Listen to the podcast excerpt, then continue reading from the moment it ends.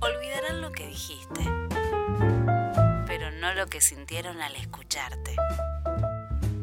Con esta frase se presenta en su sitio web, y vaya que estoy de acuerdo. Maestra de ceremonias, conductora de eventos, locutora, presentadora de televisión, una maestra de la palabra hablada.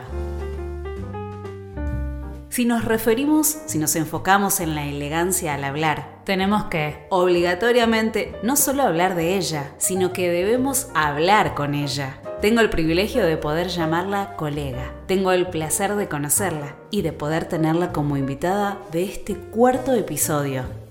¿Cómo hablar de manera elegante? Pensamientos de una locutora y presentadora de televisión. Ingrid Sahara. Ale Fantozzi es mi nombre. Bienvenido.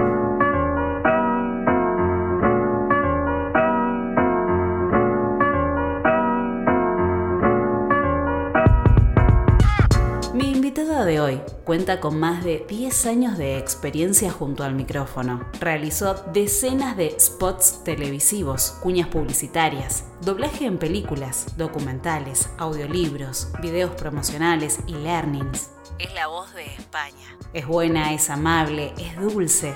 Es una excelente colega. La aprecio, la admiro y ahora la quiero escuchar y quiero que vos la puedas escuchar y enamorarte de su voz, de su persona. Vamos a charlar con la guapísima de Ingrid Sahara. Ya mismo. Hola Ingrid, bienvenida a Cómo hablar de manera elegante. Qué lindo poder tenerte aquí en Phantom Storytime. Gracias por aceptar la invitación. Hola Ale, bueno, el placer es mío. La verdad es que hablar de este tema para mí siempre es un privilegio. Ahora sí, estamos ansiosos de escuchar tu opinión sobre este tema, la elegancia al hablar. Nos metemos de lleno a ello. Como presentadora de televisión, reportera, actriz y locutora, ¿qué consideras que es hablar de manera elegante?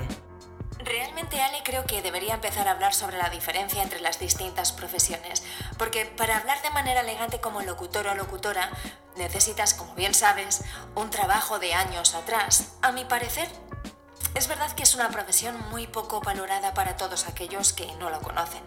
Mira, yo llevo trabajando como locutora profesional 12 años y aún sigo aprendiendo. Pero tal vez concluiría que para hablar de forma elegante es esencial una unión entre un tono algo grave y seductor, una entonación melódica y sobre todo seguridad en ti mismo. Pero si hablamos como presentador de televisión, por ejemplo, a mi parecer, no se trabaja lo mismo cuando estás delante de la pantalla. Aquí hay que tener en cuenta que los gestos y el face game juegan un papel esencial. Trabajar la mirada, tu aspecto, el semblante, es lo que te diferencia para acompañar tu elegancia a la hora de hablar. Qué importante la diferencia que marcas entre locutora, presentadora, roles diferentes, unidos, pero que cada uno tiene su punto particular para trabajar. ¿Cuál es tu palabra elegante y por qué? Pues fíjate, una palabra que utilizo mucho y me encanta ponerla en práctica es actitud, porque con actitud todo o nada se consigue. Una actitud positiva revela el estado de ánimo de las personas, define la personalidad y te atrae una persona con actitud positiva, te hace más interesante. Y qué decir que hablar con actitud también es elegante. Claro que sí. Estás escuchando Cómo hablar de manera elegante. Pensamientos de una locutora y presentadora de televisión. ¿Cómo descubriste lo que era la elegancia al hablar? ¿Te costó ponerla en práctica? Ale, los ojos son el espejo del alma y ese es un hecho que funciona en este caso en concreto del que estamos hablando. Mira, descubres la atención que las personas proyectan frente a ti al hablar con los ojos, sin necesidad de llamar la atención de ninguna forma. Jugar con las pausas, tu tono de voz, tu entonación. Es algo tangible, eso se ve en la cara de la gente. Y si me costó mucho, pues he de decir que sí. Tener el absoluto control para hacer lo que quieras con tu voz al hablar no es algo que se consiga en cuatro días. Bueno, un aliento para todos aquellos que piensan que no lo pueden lograr porque no pueden unir estos dos factores de la expresión corporal, facial, con la expresión vocal. Es bueno, es un aliento que una profesional como vos pueda decir que también le costó, pero que lo logró. Y creo que esta es la clave. Todo se puede trabajar, todo se debe trabajar. Y a la vista, al oído, están los resultados. Qué placer escucharte. Es como poner la televisión, es como poner una película, escucharte hablar. Estoy muy contenta, muy feliz de tenerte como invitada. Gracias por aceptar el desafío de contarnos qué es para vos la elegancia al hablar. Gracias por cada consejo que nos dejaste para poder mejorar en nuestras habilidades comunicativas. Ingrid Sahara pasó por Phantom Storytime. ¿Querés descubrir más sobre Ingrid Sahara?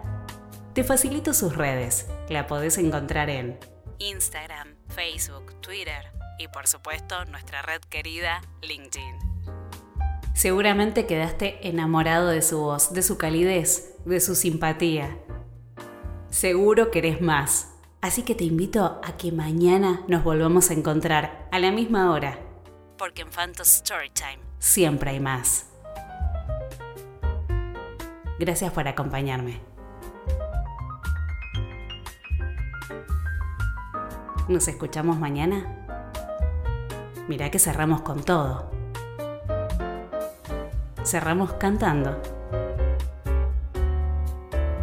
Hola a todos, ¿qué tal? Bueno, para mí es un auténtico placer estar aquí hoy con vosotros, así que desde aquí, desde Madrid, desde España, os mando un fuerte abrazo a todos y os animo a que sigáis apoyando proyectos como este y sigáis escuchando también los podcasts de Ale Así que muchos besos. ¡Mua!